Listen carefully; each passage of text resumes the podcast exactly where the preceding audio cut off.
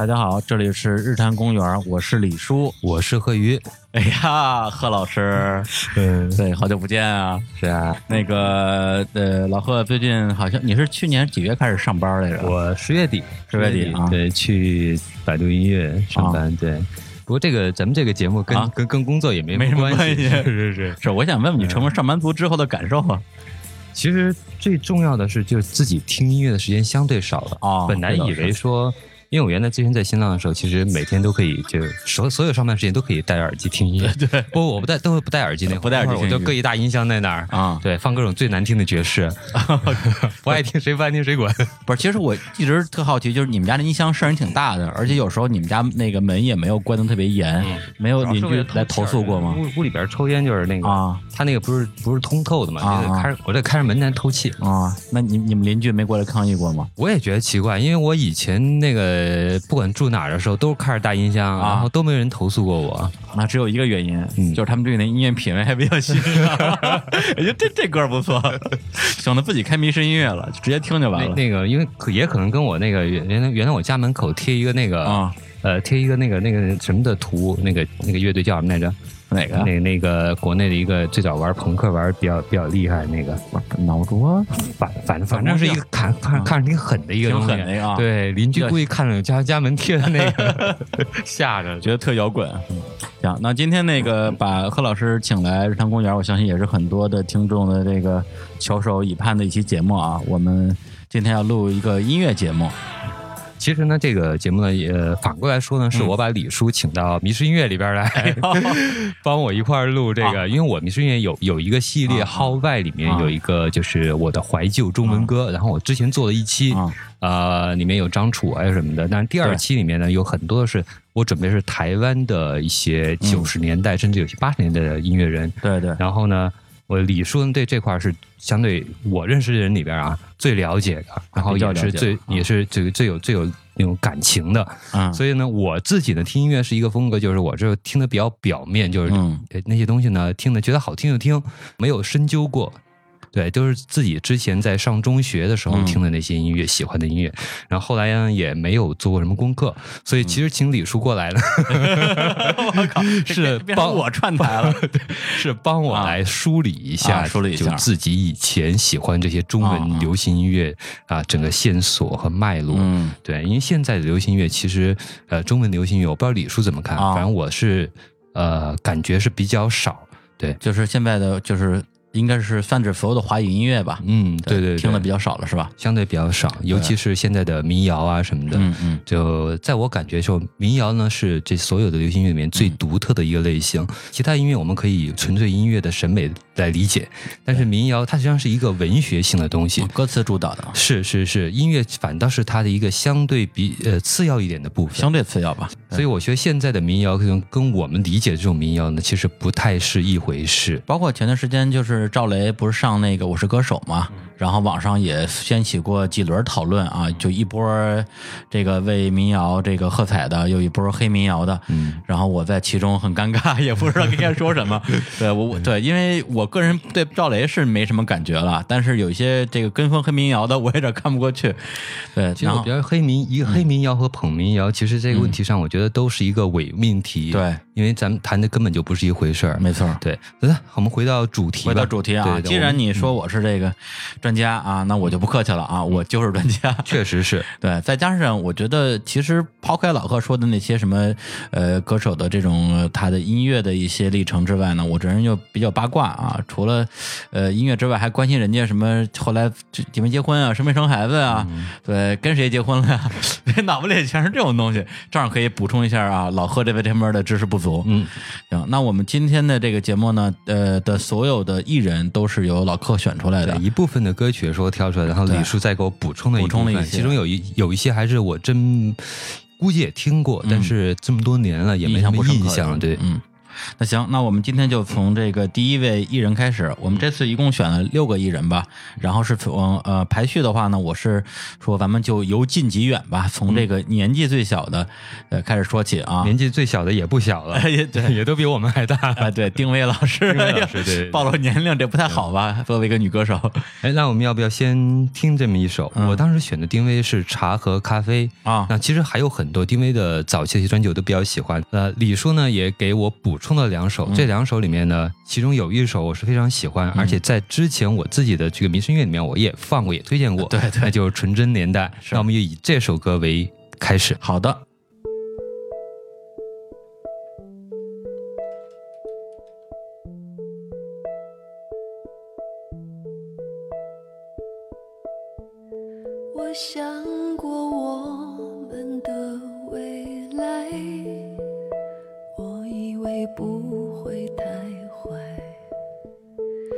想过我付出的爱也只是尘埃，又回到起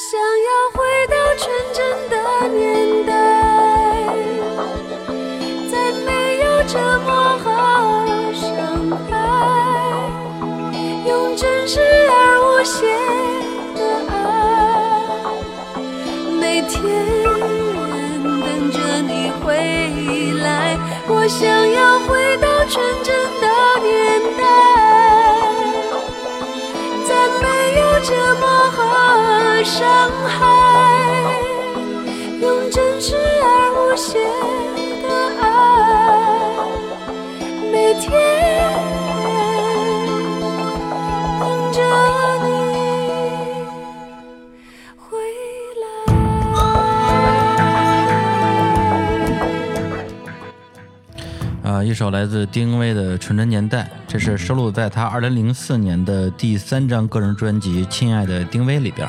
那会儿我还记得，当时也在媒体，嗯，然后这张专辑当时我自己非常喜欢，嗯，而且从客观的角度讲的话，这张专辑也做的非常的棒。对，呃，当时我们也做了很多的，其实包括其他一些媒体的同事，大家一起的做了很多的推广。但是这张专辑实际上好像反响也没有特别大，不是特别火，嗯。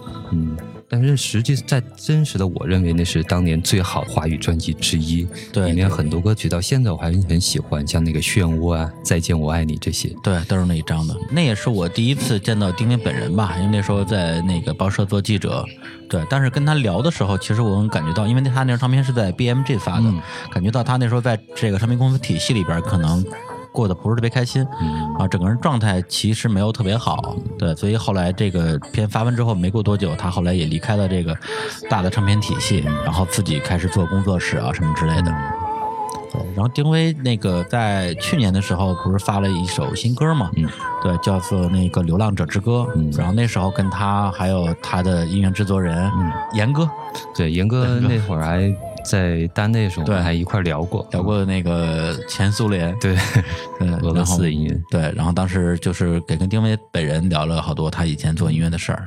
呃，其实我最印象最深的还是在最早期的丁那个断翅断翅的蝴蝶，对，是在大地上面，嗯，九五年的时候发的。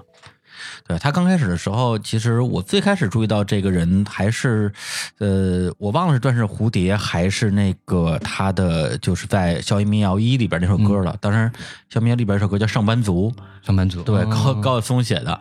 然后呢，是我整个那张专辑里边最。不喜欢的一首是吗？呃，因为其他的歌都是写校园爱情嘛，就是比较有共鸣，或者是比较有我想要的共鸣。那是其实九四年，我还我还上初中呢，但我想象的大学是这样的。嗯，结果丁薇唱了一歌叫《上班族》，然后呢写的全是上班之后怎么苦逼，是是是，没有人想知道这些事儿啊。可是我我那是我当时我反倒是我最喜欢那首歌，可能我心态比较老吧。对，我都想到以后以后的日子是什么样了，想到现在日子什么样了。对啊，是不是？那那次那首歌给你一个画面感。特别强，然后你看到那个放风筝的孩子，然后想到自己的生活。他是那歌词我我现在还记得。你有个家，妻如玉，女儿如画。你是个男人，你就必须要承担它。嗯，对。虽然我们现在就是啥都没有，但是觉得生活也挺难的。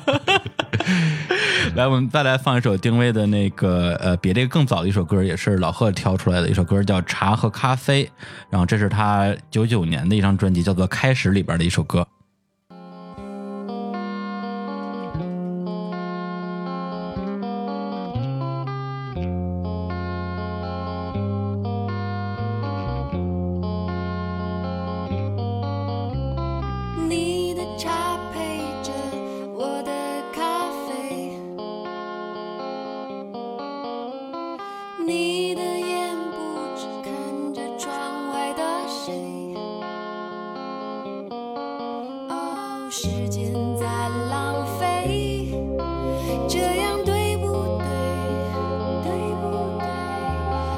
绝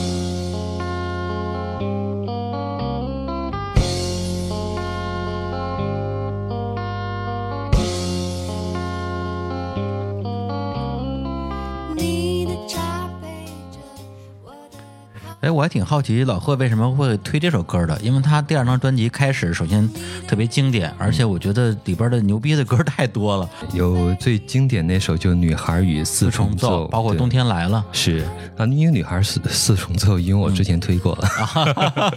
好吧，嗯，这个这首歌呢，其实在里面呢，算是一个就你看它的歌词啊，讲的这些东西，其实一个没有什么特别，嗯，对，很简单的。呃，一个失落的、有点小失落的情歌这样，但是这种事情怎么说呢？有时候你返璞归真，发现这种东西在你的日真的真实的生活里面，反倒会更常见。嗯，他讲的讲的很简单，讲的很很表面。嗯，但是越是这样，你能感觉到它里面呃那种不明确的东西、模糊的东西，就会越有越有一点诗意。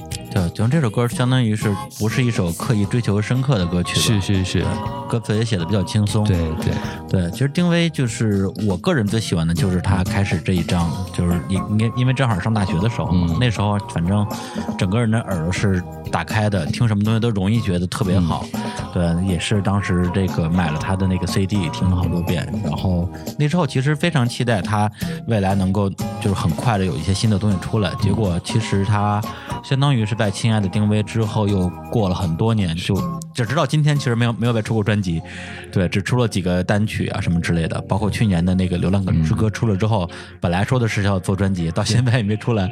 回头我得问一下严哥，他们这个录音进度怎么样了？但但我认为他呃以前。三张，嗯，是三张吧？三张，三张专辑，每一张真是一个，都是一个精品。对，那我我跟你不太一样，我最早喜欢还是他在大地发那个端翅的蝴蝶，端翅的蝴蝶啊，因为那时候没有没有发现有别的华语的歌手，不是华语歌手吧，至少是呃内地的歌手在唱那种有一点爵士、有点蓝调这种东西，非常的新鲜。是，然后那个丁薇他在一三年的时候出了一首歌叫《普希金》，呃，当时其实这也是一个电视剧的一个什么主题歌吧？对，但这首歌本身写的非常有这种俄罗斯的风情，对，因为可能也是因为那时候他跟严歌已经在合作了，然后他的制作人也是他的。呃，生活伴侣吧，对这个严歌，然后是在呃从苏联到俄罗斯生活了很多年，是呃，然后呢，他们这首歌本身从制作编曲方面的话，可以听到很多的呃，就是前苏联风格的一些韵味。然后这首歌我好像还真没有是吧？听过，哎正好可以听一下。然后这首歌它的这个作曲是丁薇，作词是这个呃就是林朝阳啊，就是严哥本人跟这个丁薇两个人一起来写的。好，那我们来听一下这首《普希金》。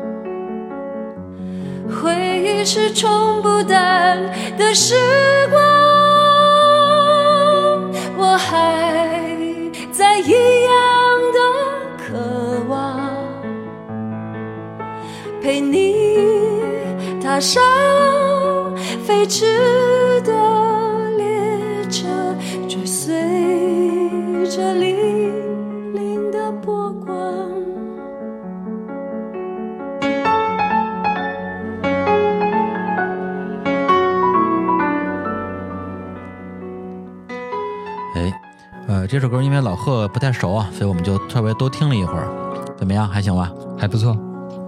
对，刚刚可能是没有没有情怀，没有情怀。对这首歌，我觉得怎么说？就是听的时候，我就想啊，其实，在他们那个年纪的中国女性歌手里边，像她这种词曲唱方面都非常出色的、均衡的艺人，真的是非常少。对，就是你想来想去，除了她之外，就。还有谁？女歌手啊，女歌手我不知道啊，因为因为我听到丁薇的时候，老会想起另外一个音乐人，谁？金武林啊，因为他们好像是一波出道的，是不是？对他们俩那时候都是大碟唱片的，对，就是金武林第一张严肃音乐跟那个断翅蝴蝶基本上是同期发行的吧？是，还有一个陈进的红头绳，嗯，对对，当时同时三张吧，对。然后他金武林跟丁薇本身也合作了很长时间，后来就。呃，分开了吧？而且我觉得都是应该是走在比较靠靠前的这么一种音乐人。对对对，因为金武林的那那张严肃音乐放到十几年以后再听的话，还是觉得。走得很前面，对对，在我觉得在当时可能很很少人会理解到这样的，就是一张流行音乐怎么会做成那个样子。嗯嗯，对，而且现在其实很多的可能比较新的乐迷知道金武林，甚至知道丁薇，都是从选秀节目的这个评委席认识的。他们俩现在后来都去做评委了。啊，对，但实际上无论你在评委席上喜欢这个人或者不喜欢这个人，去听听当年的作品，对，其实还是能。回归到音乐本身吧，是。有可能有人知道金武林，可能是因为他原来跟可能更早还还不是这一波年轻乐迷了，更早可能是因为呃跟王菲写过歌嘛，对。这个什么红舞鞋来着，呃流浪的红舞鞋吧。那我们那个今天就是用丁薇啊作为一个今天这个音乐节目的开场。那接下来介绍的一个音乐人呢啊，哎，除了好像除了丁薇之外，其他的全都是台湾那边的音乐人。是是。然后下一个人也是老贺挑出来的啊，他的名字叫做黄舒骏，然后也是一位选秀评委。他现在全都不是从选秀评委里面挑出来的那个怀旧歌手。真的，后边全是评委，就就就是几乎没有没当过评委的，只有一位是谁？我们一会儿再揭晓。然后黄舒骏呢，他本身是这个六六年生人啊，比丁薇又大了好几岁。然后是台台中出生的，然后是台湾国立大学，呃，就就是台大毕业的。然后学的好像是什么气大气系，学气象学的吧，一个学士。我记得我上次去台湾玩的时候，有一个大姐带我去海台大里边去逛，然后她有一条椰林大道，她说黄舒骏就是在这条街上写的那首《椰林大道》。我说哦。就算是圣地巡礼了一下，那我们今天就先来放一首这个黄舒骏他的第一张个人专辑《马不停蹄的忧伤》里边的一首非常，呃著名的歌曲吧，叫做《未央歌》。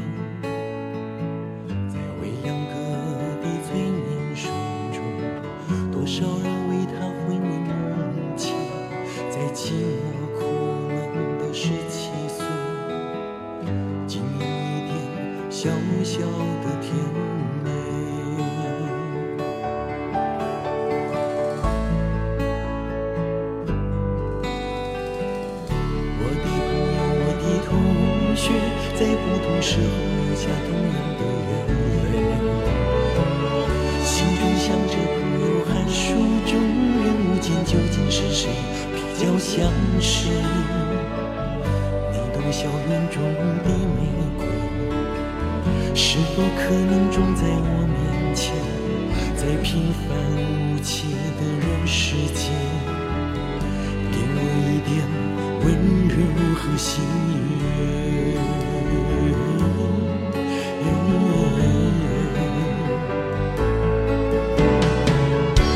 你知道你在寻找你的另一面。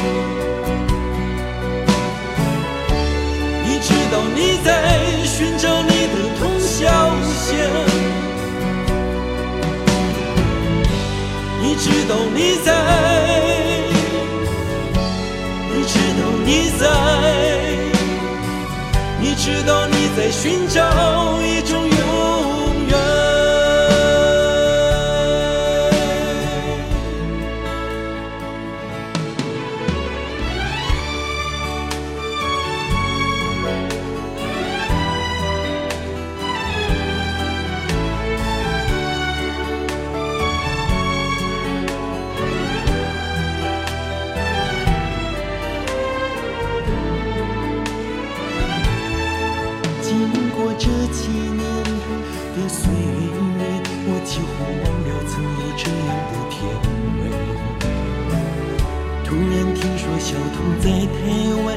湾的消息，我想起。从前的一切。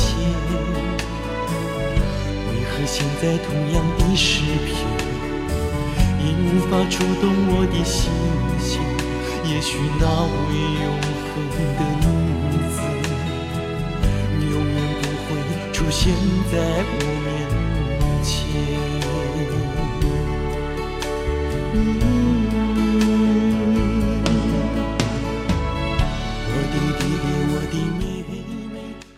李叔真了解我啊，这这歌是我虽然没有选这首歌，但是他选这首歌是他选的这一期，因为我之前也也也推荐过这首歌，在也是在我的节目里面，但是那期呢时候了吧？是是一期写给这个就是类似于说毕业之后分手的这么一个主题，非常适合，对，非常适合。那他想大概就是一个讲的大概就是一个有类似于呃高中毕业的这个年代，大家呃各自纷飞，劳燕分飞啊。然后再回首想起当年的那些谁跟谁在一起，谁跟谁怎么样？对，就写了一首歌。对，这首歌我呃，我想可能有的听众可能第一次听啊，这歌词可能有些特别关键副歌的地方听不明白，他哥们在唱什么呢？我可以给大家稍微念一下。哎，念歌词是是不保留 保留节目？对，保留项目。他说就是一开始他说当大鱼吻上宝生的唇边，我总算了了一桩心愿，只是不知道小童的那个秘密是否就是。是林林艳梅，实际上这个林艳梅是一个名字。是，然后呢，他后边这个这个副歌唱的就是，你知道你在寻找你的林艳梅，你知道你在寻找你的童孝贤，这是童孝贤也是一个人名，也是一个人名。然后他其实就是这个，相当于是老贺说的，就是在呃大家毕业了很多年之后啊，他那些同学们各自有了各自的归宿，然后大家在重聚的时候，他有些感慨，有的有的已经在一起了啊。有的可能还是一个 很很，有的人可能可能也也也就不用再暧昧的一个阶段，对一个阶段，对。然后包括他写到说：“我的弟弟，我的妹妹，你们又再度流下同样的眼泪。”然后哦，多么美好的感觉！告诉我你亲爱的人是谁？等于说他在呃，就是在一些年轻人身上要看到了当年自己的那种感觉。所以这首歌是一种特别有画面感的歌，对，也是我这几年的一个呃去 KTV 的保留曲目。虽然我已经很少去 KTV 了，对。然后呢，这首歌有意思的点在于说，我之前。一直以为这首歌的它的背景故事是我们刚才说的这样的，是。但但是我们今天去上网查这个资料的时候，发现了一件事儿，其实它这个《未央歌》本身是有一个小说的，它有一个小说原著。哎，这这本书我当年在呃台湾玩的时候见到过，然后我以为是，我甚至以为可能先有这首歌才有的这本书。嗯，实际上这本书它是一九五一九四五年的啊一本书，我有点印象。对，是一个华裔作家叫陆桥，然后他写的。就是在抗战时期，有一个这个国立西南联合大学在云南昆明的一些故事背景的一个故事。然后这个小说里边的一些人物叫什么呢？吴宝生、林艳梅、童孝贤。原来这首歌是根据这个小说的这些人，对，甚至他他的这个情节是不是也是跟他相关的？这个我不确定，因为小说我没看。也就是他至少是用了这些人的名字，嗯也许他是用这些名字讲自己的故事，也许他写的就是这些人的故事。对，然后这个呃黄忠俊他本身是这个一个创作音乐人，而且在那个阶段被认为是台湾除了什么罗大佑啊、李维成之外的一个怎么说？因为当时我记得。第一次见到他本人的时候是在大二大三的时候，他来我们学校啊，然后对，就是做就哎，就是二零零一年的这个改编一九九五的时候，相当于在全国做宣传，全国做宣传到我们学校了。然后当时主持人是郑阳，然后那个时候我就问了一个我觉得他可能会很不爽的问题，就是说，哎呀。当年我听你的歌，老觉得你想跟罗大佑掰掰腕子。哎，好像真有这个说法，有这个说法。当时出来的时候，是是他自己还是别人那么说？他自己应该说过。对，大概要超超越罗大佑这么一个意思。对他自己说过这样的话啊，就是原话怎么说我不记得了。反正他那个时候觉得说，呃，他比罗大佑差不多要小个这个十岁十几岁嘛，超越罗大佑，把这个消息告诉评论室。差不多是这意思，对。但那个时候，我其实我对于，因为我特别喜欢罗大佑，所以我对他一方面是有点那种说啊，你要超越罗大佑，那我就不喜欢你，有点 有点那种那种敌对的情绪。另一方面的话，也是因为他唱歌这个声音条件吧，虽然罗大佑唱歌也挺难听的，对，但是我听习惯了，也觉得还行。但是他这个这个黄承俊的声音，我是习惯来习惯去。哎，就就可可这你这说法啊，我我我从一开始接触到黄舒骏的歌的时候，就有人这么说。但是我一直持一个保留意见啊，不知道，我觉得我是是我在这这个人生的审美是有有点问题。我觉得他唱歌挺好听的，真的，真的，我可能是我一直一直一直不敢说这话啊，因为我觉得说你从来没觉得唱歌不好听，是，我就觉得他唱歌挺好听的。啊，就跟那个比如说跟李宗盛、罗大佑啊这些创作歌手，你觉得他算好的是吗？对。好吧，这跟李宗跟李宗盛还不好比，因为李宗盛因为他太太太太有太有特点，太有特点，就是他那个就就他那么唱法就就就好听，嗯嗯。但我觉得黄舒骏真的他唱歌没不难听啊，不是这这为什么我觉得唱歌难听这个事儿，我一会儿可以再解释一下。我们现在先来放首歌，然后刚才放的这首歌呢，就是这个《未央歌》是他一九八八年的专辑的歌，第一张专辑。然后第二首歌《雁渡寒潭》收录在他一九八九年的第二张个人专辑，专辑名就叫《雁渡寒潭》。然后这首。歌也是老贺选出来的。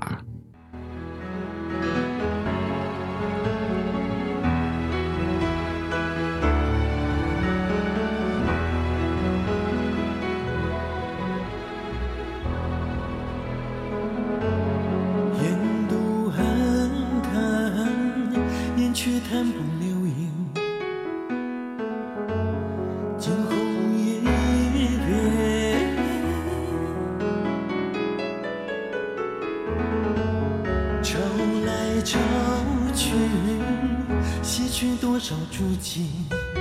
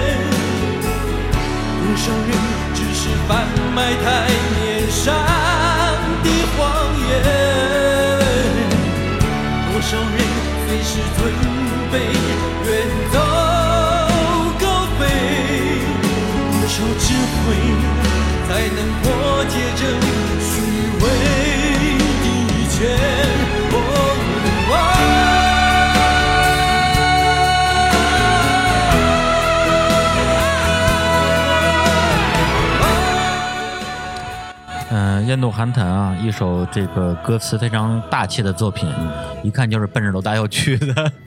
我觉得印度寒潭》让我就是呃，我我脑脑子里面的黄舒骏的歌，《印度寒潭》紧跟着就是嗯，应该是另外一首，也是这种歌词创作非常大气的，呃，叫哎三三三跪三跪九叩啊，对对对，三跪九叩。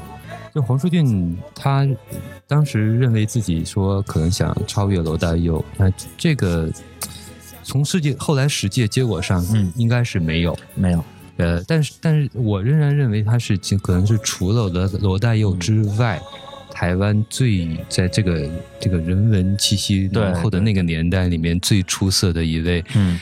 呃，但是呢，那个时代确实人才太多，对对对，就跟他能够齐，就是水平在差不多一个程度的人，呃，实际上有太多，对，比如齐秦也好，嗯，还有像高明俊也好，嗯啊，甚至包括像周志平也好，周志平、马兆俊是对都非常厉害，对，然后对，因为我这个接触黄州俊其实特别晚，对我觉得可能也是有点不凑巧吧，因为我上。高中的时候，那时候开始买一些台湾流行音乐的一些这个磁带吧。嗯。然后黄舒骏呢，就看他的那个唱片封面长成这样，觉得这个人肯定很有才，要不然肯定当不当不成这个音乐人，偶像当不成偶像歌手，当不成偶像歌手，一定有才华，一定有才华。然后那时候我就说，那就买一张吧。但那时候他的磁带其实在这个大陆也特别少。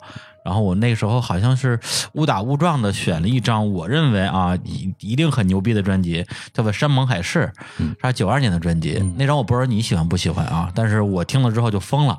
就觉得怎么这么就就第一是觉得真难听，第二觉得歌写的太一般了，就就完全我那张我好像都没什么印象，是吧是吧？对，所以你看我我如果我第第一张听的是《烟土寒潭》或者是他那《马不停蹄忧伤》的话，可能我也会觉得说哎这人挺牛逼的。是，但是因为一上来听了《山盟海誓》，我觉得还有什么《恋爱症候群》呃，对，这些都很棒，就全都在之前的专辑里边。嗯，对，等等于说我我听张专辑里边没有任何一首后来特别红的歌，或者是特别经典的歌吧，以至于我觉得说他虽然有些才华，但是才华并没有。就并不足以去抵消他的唱功上的问题。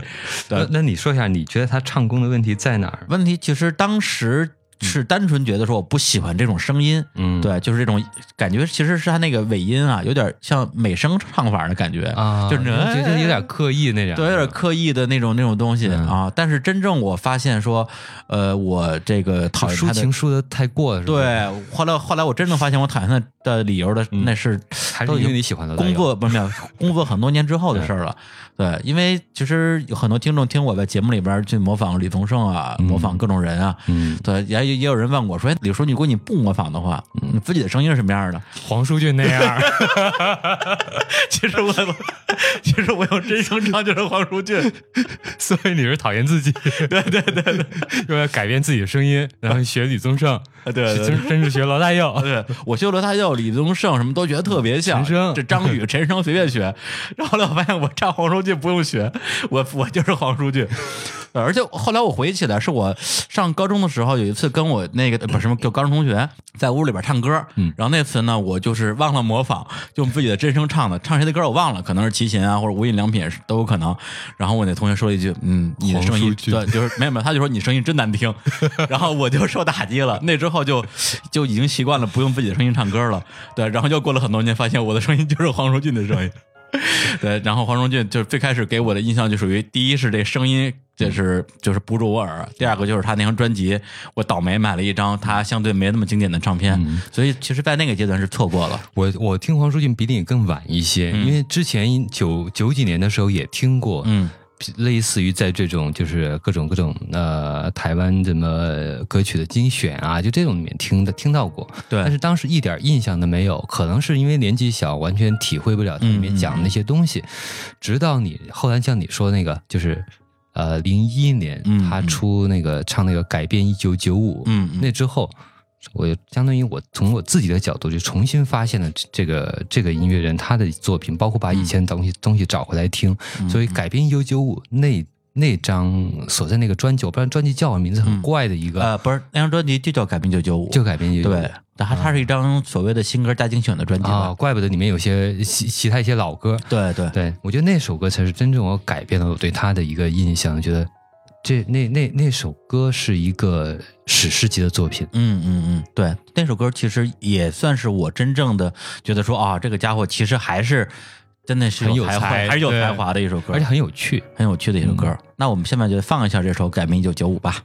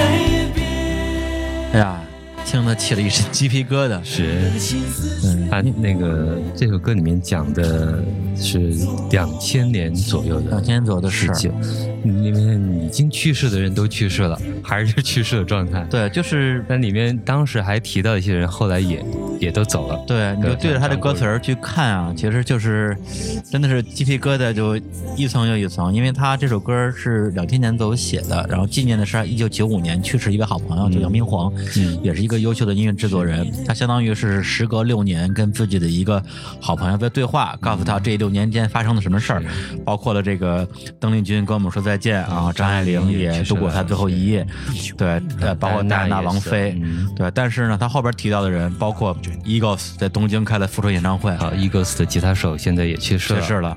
然后呢，这个 Prince Prince 宣布他不再做音乐，然后现在也也去世对。了。，还有张张国荣，终于开心的承认他是个是个 gay，出柜了之后也也去世了。也不在了，嗯。对，包括他提到这个保罗，哎，保罗西蒙还在，保罗西蒙还在，保罗西蒙还在，对，那那次那个 Leonard Cohen 去世去世的那段时间，我们还在聊天的时候，就是说啊，我们最喜欢的就是这个摇滚年代的那些人，其实这个时间也都差不多了。对，啊保罗麦卡特尼，嗯。啊，保罗西蒙，保罗西蒙。尼尔杨，呃，Tom Waits。对，如果现在看到他们脸的话，肯定觉得他们脸苍老的更让人心碎了。是，对，其实我记得我刚工作那几年的时候，就会有一个特，当时觉得就现在觉得挺无知的感慨，说哎，最近怎么死人这么多呀？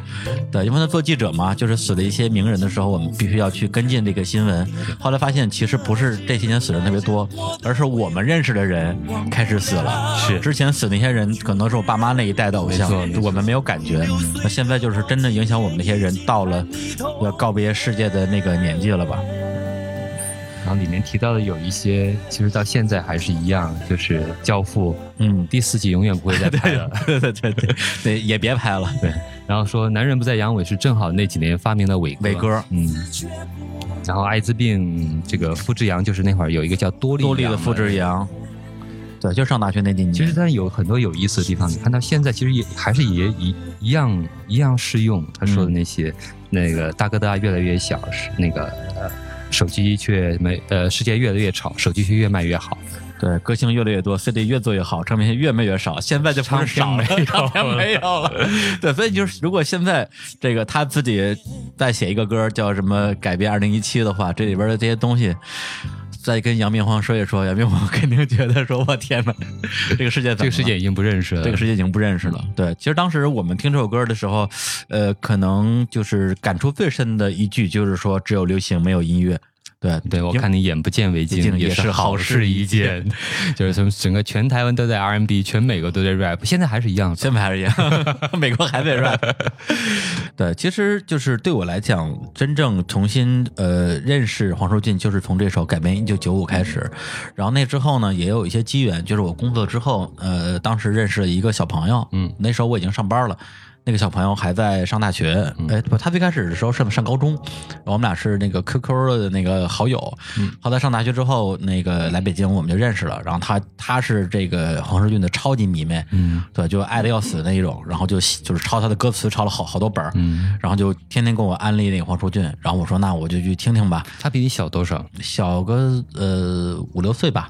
那还听黄舒骏挺有有点奇怪了。对，就我觉得就其实我在这次就是搜这些歌手的资料的时候，包括黄舒骏也好，包括周志平也好啊，在这个评论区经常看到一些质量很高的留言，嗯，然后就会有人问他说：“哎呀，你这么懂，你年纪一定这个挺大的吧？”说：“我 我是什么九七年的。”对，其实我觉得，当然了，每一个歌手他有他。真正能够有影响力的一个年代，对。但是你隔了这种穿越了时间跟空间之后，总有一些人可能隔了十几二十年后知后觉的发现说，哦，原来在这么多年之前有这么一样一个歌手，或者评委席上那个傻逼原来那么牛逼，会有这种感觉。没错，就是有有有些很奇怪的观点，可能跟这个咱们接触到这种呃从小接受那种教育的可能那个逻辑有点关系。对，有的人会认为说。啊，越新的东西就越就会越好，嗯，那越新的东西一定会比原来的更好，嗯，有的人会相反，会觉得哈，只有以前才是经典，嗯，后来出的都是垃圾。那其实这这两种其实看起来针锋相对的观点，其实都很荒诞，对，就说好和坏跟你的时间的新和旧没有任何的关系，嗯嗯，每一个时代都有它的精品，都有它的垃圾，对，而且你之前在《迷失音乐》里边说过一句话，我特别认同，就是没听过的就是新的。你别老说这首歌这么老了，我不听。你听过吗？没听过的都是新歌。是对于你自己的个人经验来说的话，所有的东西其实跟它时间没有太大关系。它是这种值得留下来的东西，其实都还有认识的价值。然后我这边想再推荐一首歌，就是他的一首《单纯的孩子》，是他九零年的专辑《未来的街头》里边的，也是他第三张专辑吧。然后这首歌就是我说的那个当时认识的那个小朋友推荐给我，我也特别喜欢。然后。呃，下面来放一下这首歌。对，那首歌的歌词很有名啊。嗯。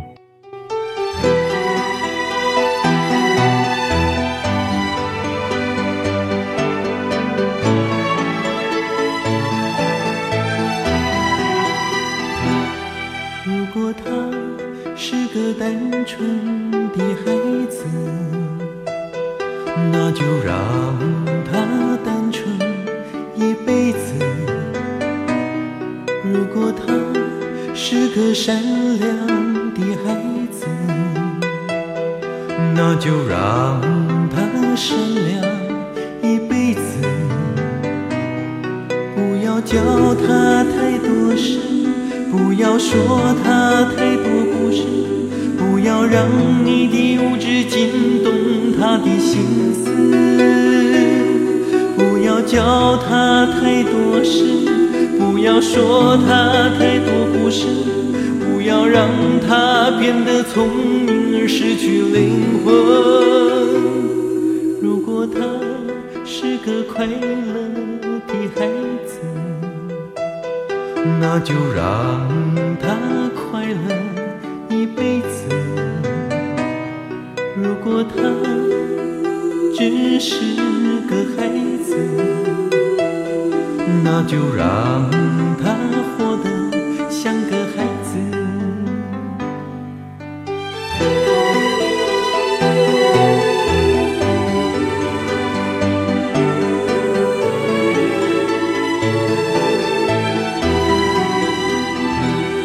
如果他是个痴情的孩子，那就让他痴情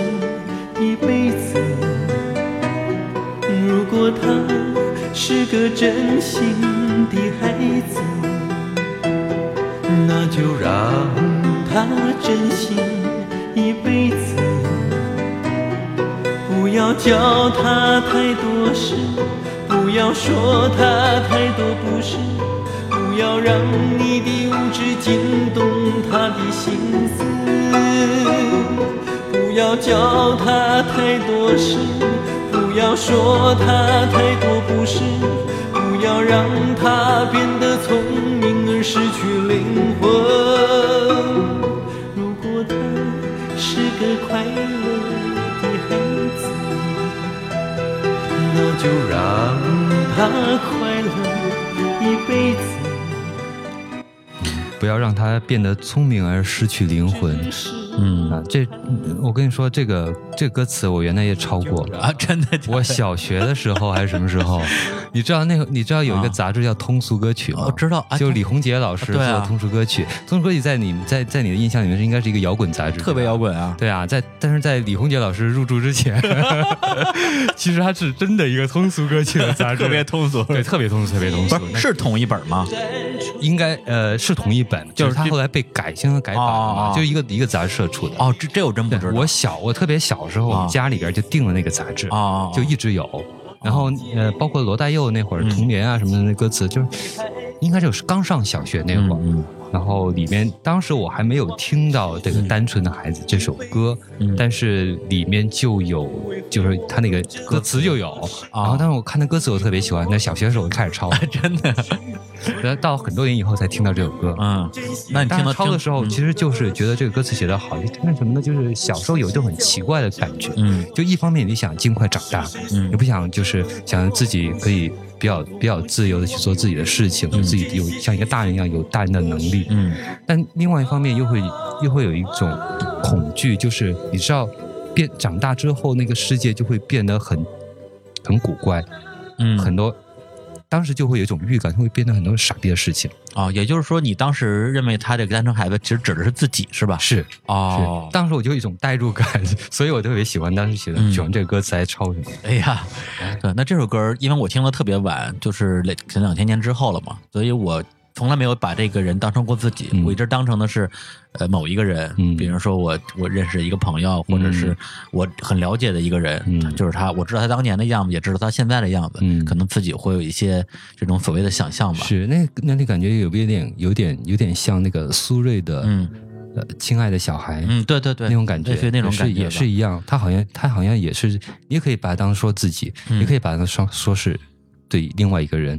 对，然后嗯单纯的孩子，其实他所记录的是成长这个事情，对，是所以其实，呃，我当年听这首歌跟今天听这首歌的感触又会有很多的不同，然后包括就是给我介绍这首歌的那个，刚才说那个朋友，现在也嗯嗯没有什么联系了，对，然后也希望他一切都好吧，就是每次听到这首歌的时候，确实会想到这个人，嗯，对，挺有意思你。默默抄一遍歌词就行了。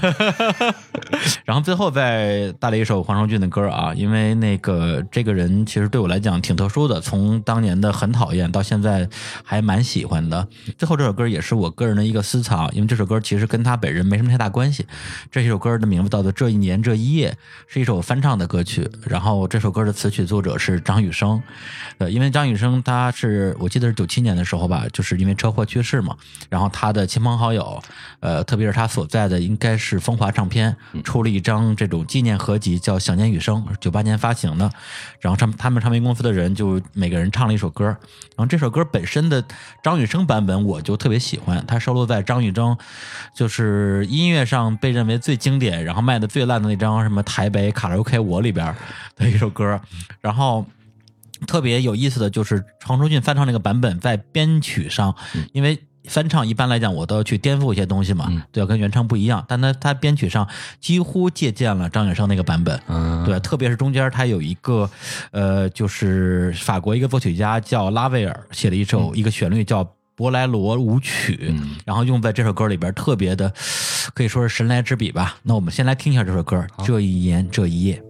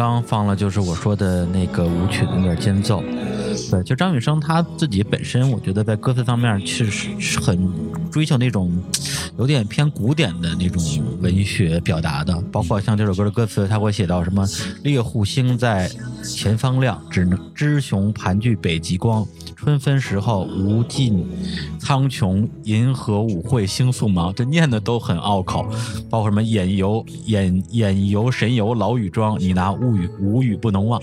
算了，我就不念了吧。对，就是唱卡拉 OK 的不好唱，对，特别不好唱，所以卖的卖的不好。对，这是他自己完全唱片公司不管他，说你你就随便来吧。然后他那时候因为一直在跟唱片公司在打架嘛，就是说你不懂我啊，对我我我是很牛逼的。唱片公司说那这张我我们不管，你自己说了算。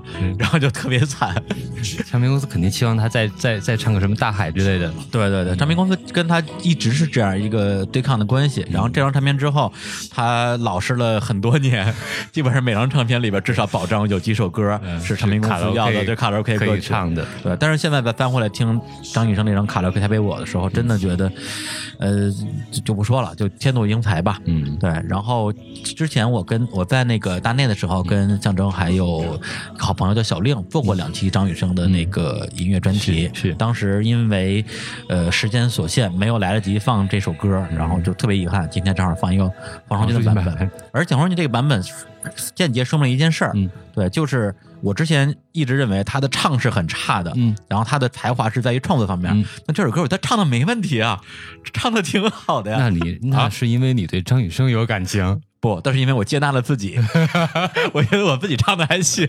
你终于长大了，真的是。我现在去 KTV，偶尔去的时候，就是你用自己原声来歌唱，就就偶尔也用自己的原声来唱了。我像以前只唱李宗盛、什么陈升，跟上模仿秀了。那你那你有没有试过用你自己原来的是原来那种声音特征去唱李宗盛呢？嗯，会什么效果？我下次试试，下下次在节目里面试试。要不现在试试？对对对对对，你让我心里准备。但但是因为李宗盛他的歌曲太特别了，你必须你只有用他的声音去唱的时候才有那个味道。但比如说老狼，我以前在 KTV 唱的时候也会模仿他那种，就是有点飘的那种那种发音的位置吧。他发音位置比较靠后。嗯。然后我现在去 KTV 唱老狼就用自己声音唱了。对，因为我觉得我用自己的声音唱的比我模仿唱的其实要更好，就是表达的时候不用。给自己多一层枷锁吧，对，说的我经常去 KTV 似的，其实并没有，我就听一年去一次我我我觉得你说那个李宗盛这个歌啊，但有的歌呢，其实也不一定，就是也分不同的情况吧，因为每个人不仅他表达的这个方式是不太一样的。对，就黄崇俊这个人，我稍微再补充两句啊，因为刚才都主要说是说他音乐的部分，我觉得他特别好玩的就是说，在刚才所有说的所有这些音乐人和我们即将接触到音乐人里边，他其实是最入世的一个。嗯，对，因为很多音乐人，他比如说他就是一个职业的创作者或者职业职业的音乐人吧，包括李宗盛啊，对，到现在好像也没去做什么跟音乐呃。跟音乐没关系的事儿，他虽然做吉他，那也是做吉他呀。他至少他他他他没没去做手机吧，是吧？但是这个黄荣俊，他首先他自己当年在唱片公司的时候，就是呃，号称啊，就是第一位担任国际五大唱片音乐总监的台湾本土的创作型艺人。对他等于说很早就进入这个唱片体系里边。那现在的身份，除了大家可能比较熟悉的这个音乐人，包括评委之外，他还是一个什么国际教育集团的什么。什么什么事业教育经理，对，就是就是搞什么国际在线教育的，对，所以这个人其实我觉得他就完全做另外一套生意了，对，或者或者说一边做这个一边在做在做他跟音乐有关系的事儿吧，对，所以他其实相比较起很多艺人，他一直是一个偏向于入世的一个人，对，而且稍稍微小小的一个八卦的话，就是他这个好像是前年还是大前年啊，就是才结婚。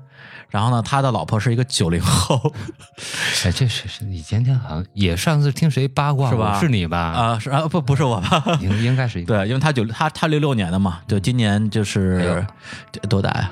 那个啊。五十一，五十，五十一，多点。对他老婆是一个是一个九零后，然后是一个台湾的一个小官二代吧。嗯，对，所以我觉得他这个人，就是你去琢磨的时候，觉得这样挺有 意思。说口水又流出来了，羡慕羡慕，终于可以回归本心。对，五十多岁是吧？你还早，我还早，我还有机会。哎，你说要要要这么算的话，我到五十多的时候，是不是可以可以找一零后了？嗯，对，是吧？对，现现在现在想法好邪恶，现在现在。太太行了，一零后现在是不是？对啊，上幼儿园呢？好吧，那行，那那个咱们把这个屋的部分跳过去，然后再来推荐我们这期节目的呃最后一个艺人。然后这个这个这个人的名字实在是就是呃大家太熟了啊，如雷贯耳，如雷贯耳，就是齐秦老师啊。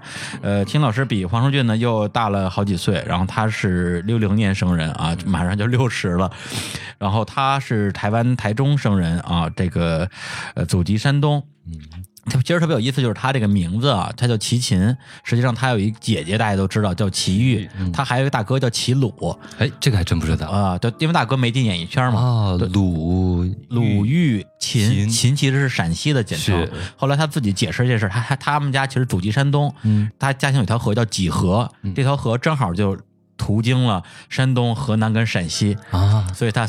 他们家三个孩子就叫这个名儿，然后后来我也想了想，如果按这个按这个逻辑的话，那陈鲁豫是哪儿的人啊？后来我查了一下，他爸他爸他妈正好一个山东的，一个河南的。好吧，那我们先先听歌，先听歌，先听一首这个。你应该起名叫李李门京啊，李门京。呃，我这我爸是我爸那边是河北的，然后我妈这边是门头沟的，对，所以我应该叫进门。行行行，先放歌，先放歌啊！放一首这个齐秦的第一张专专辑里边一首歌，叫《不必勉强》。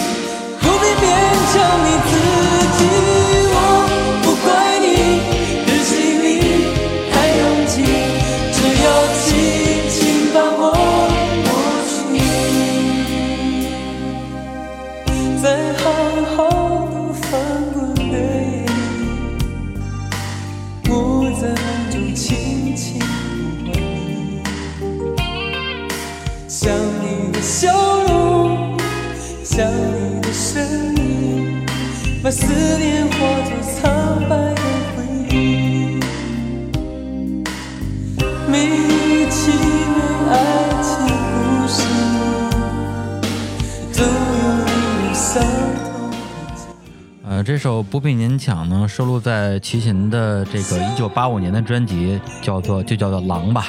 然后这个是他的原呃严格意义来讲是他第二张专辑，对，但是是他的第一张创作专辑，因为他一九八一年的时候。就是那时候才多大呀？就是二十出头吧，因为他是六六呃二十一岁嘛。他出过一张专辑叫《又见溜溜的他》，是一张台湾的那种所谓民歌时代的那些歌的翻唱专辑。但是翻唱成什么样子？翻唱呢，就是声音是他的声音，但是你听编曲什么的，全都是民歌运动，包括费翔啊、文章啊那个时代的东西。包括这首同名主打歌，你肯定听过。那时候因为费翔好像是在春晚还是哪唱过，就是溜溜的他哟，他哟我哟。但当时没有转向那种比较偏摇滚。没有。方向的，当时其实是他签了一个唱片公司之后，就是把他当一个偶像啊，或者是一个唱将来培养的。因为当时那那会儿还是小学时候啊，看当时介绍他说是小时候比较叛逆这样。对对，然后。真正到他比较回归他的音乐本性，应该是从《狼》的那个时候。对，就是他这张《狼》的专辑。嗯，对，因为他反正就刚才你说那个年轻时候，什么十几岁的时候就打架呀，而且就进了，相当于我们说的那什么工读学校吧。嗯。后来他出来之后，就是反正网网上有各种版本，不知道真的假的，就什么奇遇送了他一把吉他之类的，说你要学好，很励志的故事，特别励志，特别适合上什么知音之类的。然后后来就变成了一个呃音乐人。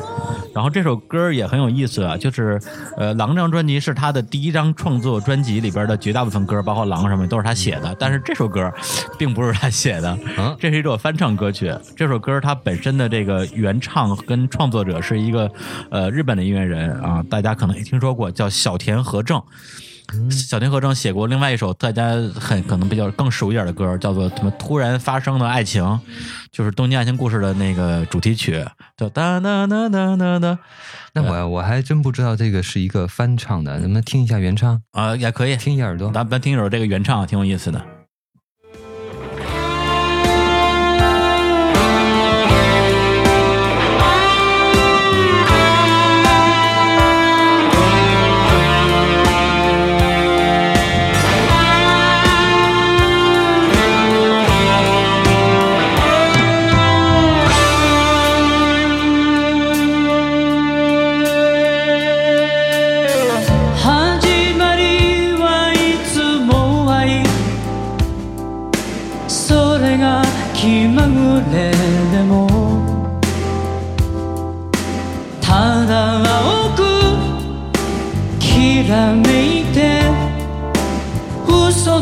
かけらもなく遠ざかる日々たちを二人を見ていたね。傷つくだけ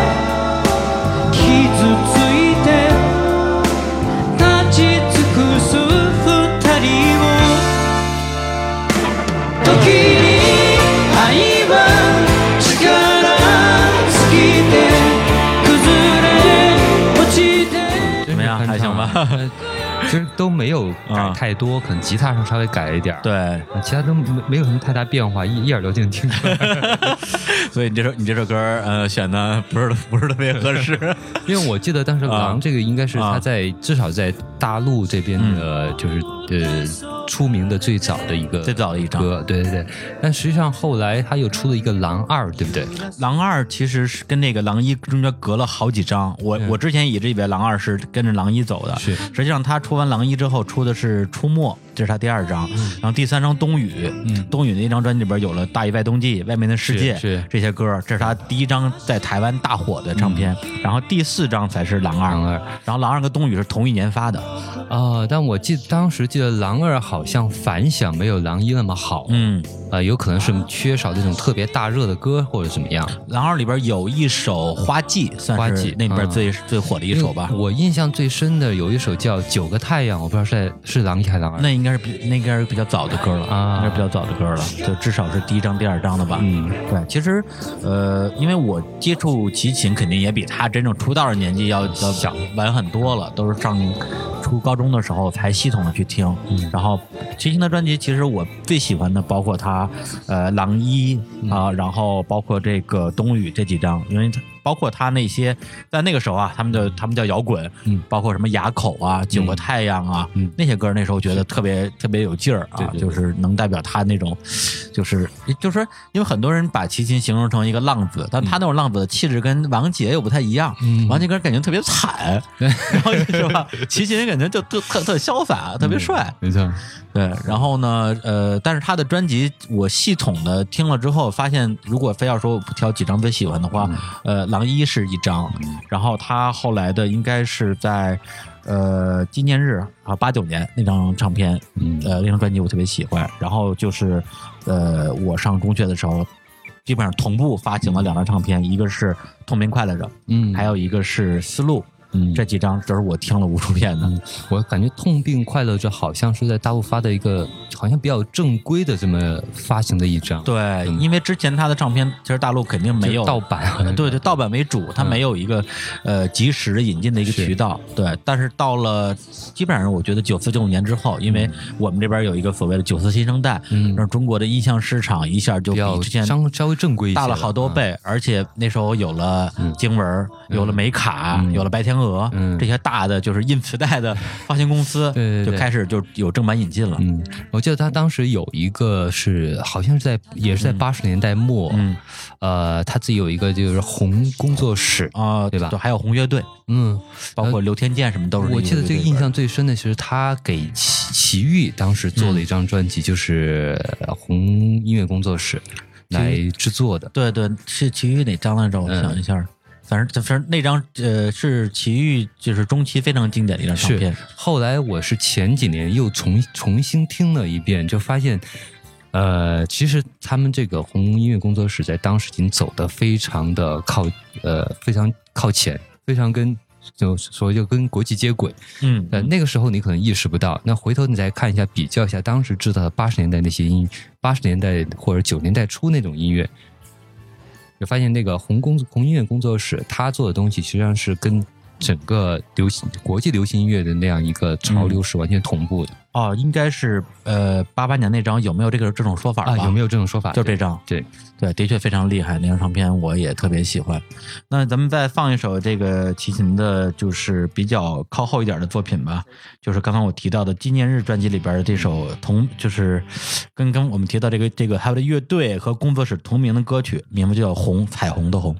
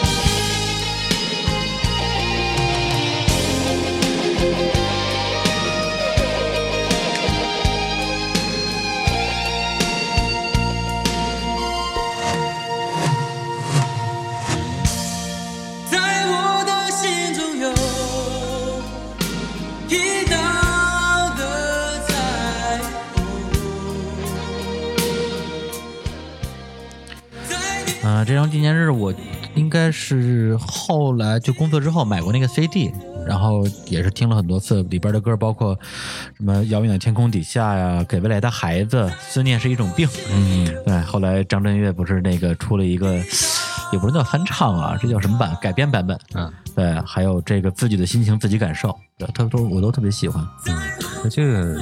当时说是摇滚乐，可能后来，呃，就是可能有些人听到那种，嗯，比较偏金属一点，比较偏或者说偏朋克一些，或比较重的摇滚乐，会觉得这个东西怎么会叫摇滚乐？摇滚乐，这不就是？实际上，我觉得其实其实称作摇滚乐，我也不也不为也不为过。嗯，对，它跟这种。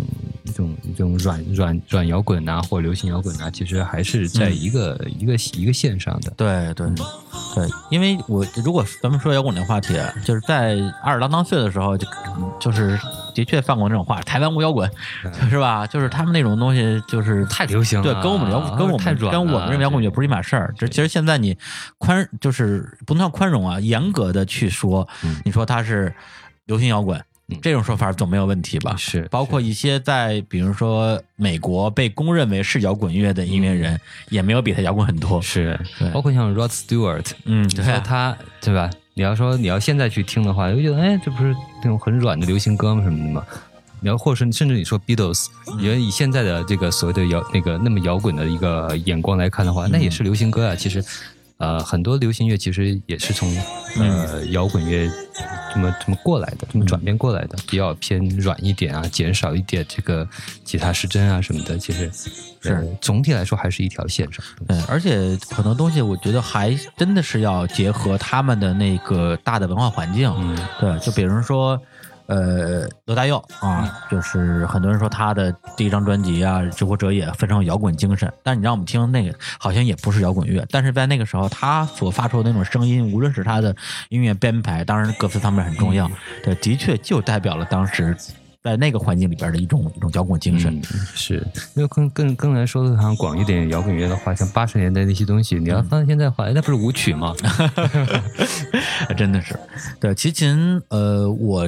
真正有机会介绍本人呢，也是工作之后，零二年他的，我认为是几乎是最后一张唱片，就是《呼唤》那一张，呃，也不太好听吧。对，然后他那之后那个发布会我去了，呃，印象特别深刻。我我我，因为那之前我就没怎么太系统听过他的东西，就包括有多少唱唱片没有概念，这脑子里可能只有那么几张。然后那时候是为了写那个齐秦的专访，然后我把他之前的所有的唱片的封面全搜出来，然后呢，不是就是在网上搜出来，把封面一张一张下，然后在那报纸上就是绕着我那个专访那个文章排了一圈儿，对，就是让那编辑给我摆，然后呢，最后好像是因为地儿不够了，少摆了一张，我还特别生气，我说你怎么能少一张呢？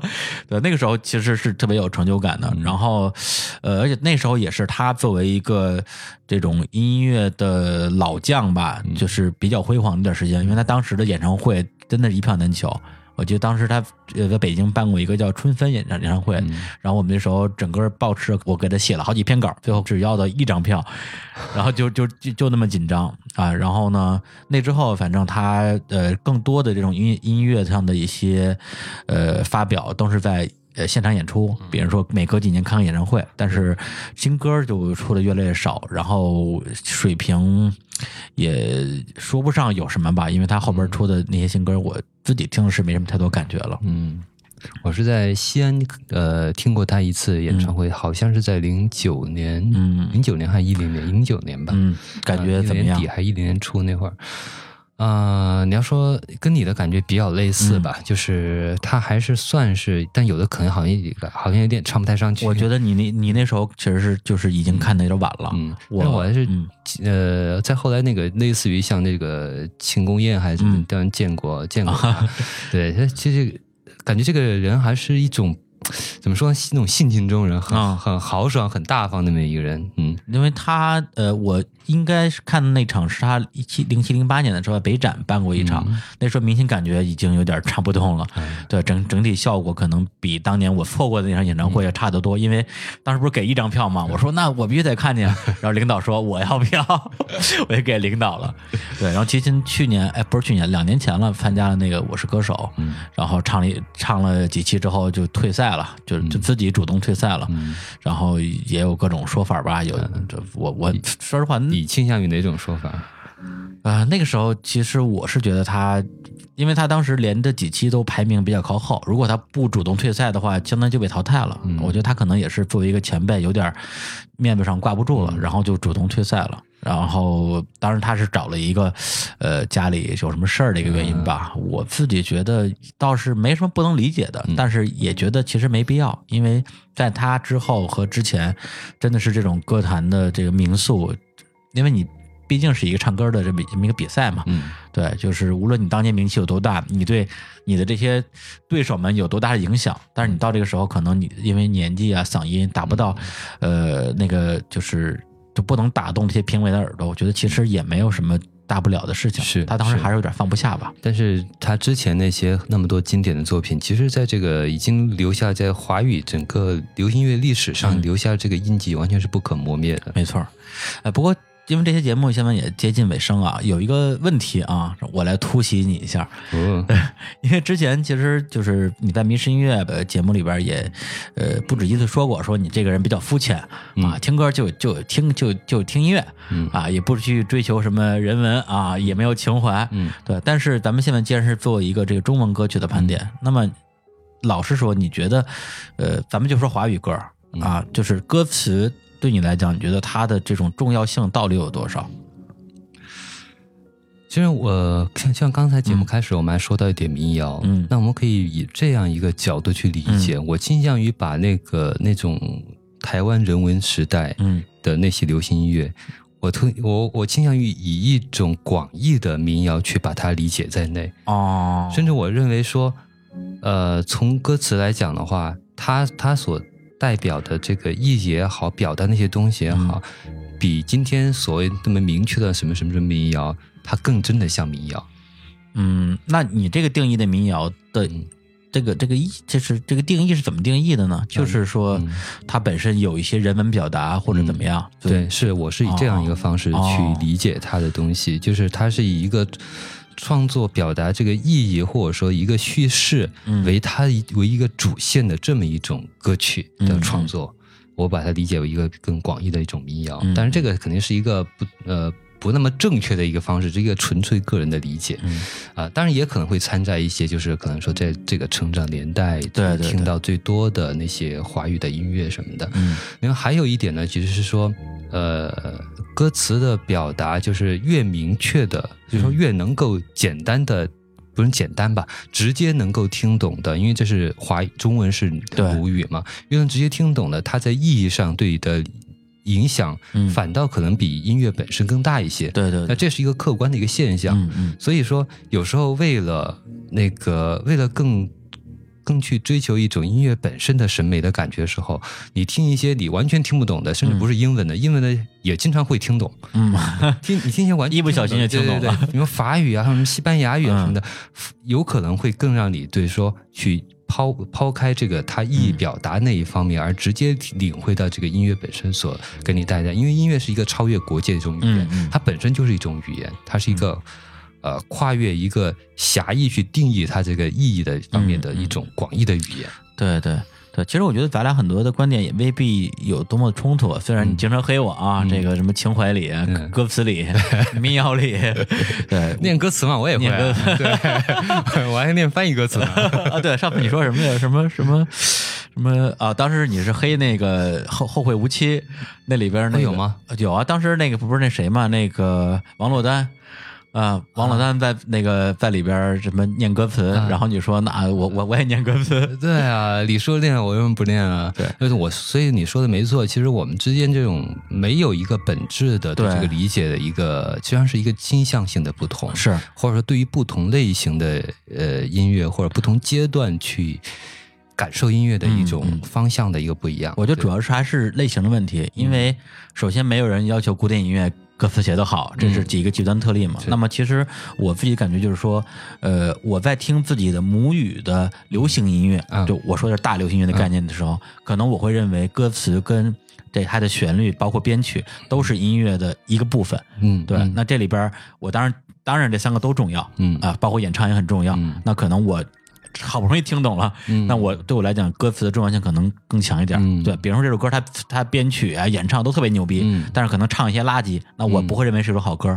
但一首歌如果歌词写的特别好，然后制作方面糙了点，我也我也会认为这歌还是不错的。嗯，我能理解，我能理解，这是我一个标准。我觉得比较重要的一个点在于什么？在于现在的啊，我这么说是有点不对啊，就是后呃后来我听到的一些华语的歌曲里面，这种歌词表达的东西，就是或者他歌词写的就越来越。呃，我我不太能够接受，对吧？或者或者说没法打动今天的你吧？对，没法打动今天的我，所以我情愿如果是这样的话，那我抛开歌词，我看他，那我去理解或者说去聆听他音乐本身上呢，也就那么回事儿。嗯，所以我听他干嘛呢？我还不如听一些那个，我觉得呃，更走到更前面的，或者说做的更精致的一些国外的音乐人做的事情，所以就有了迷失音乐。对。好吧，那我们呃再带来这期节目的最后一首歌，呃，同样来自齐秦啊，他一九九五年的专辑《痛并快乐着》，呃，这里边有两首名为《痛并快乐》的歌，它编曲不太一样，我放的是他的呃专辑最后一首歌的那个小版本。然后呢，我们在这期节目结束之后，还会有一期节目来盘点另外三个老贺挑出来的这个台湾的音乐人。那我们在这首《痛并快乐》里边跟大家说再见，再见。痛并快乐，快乐着，恨恨且爱且狂。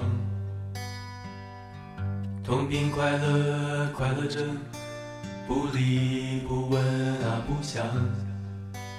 痕迹，深爱，爱既又深恨，爱从苦的最甜里来，痛并快乐，快乐着，恨？且爱且狂，痛并快乐，快乐着，不离不问。不想痕迹，深爱，爱既又深恨，爱从苦的嘴边里来，已经过去，人是负数，心是单数，浪漫复仇不。说，像流沙静静流走，灵魂呼唤。唤来生的歌，又冷又透明。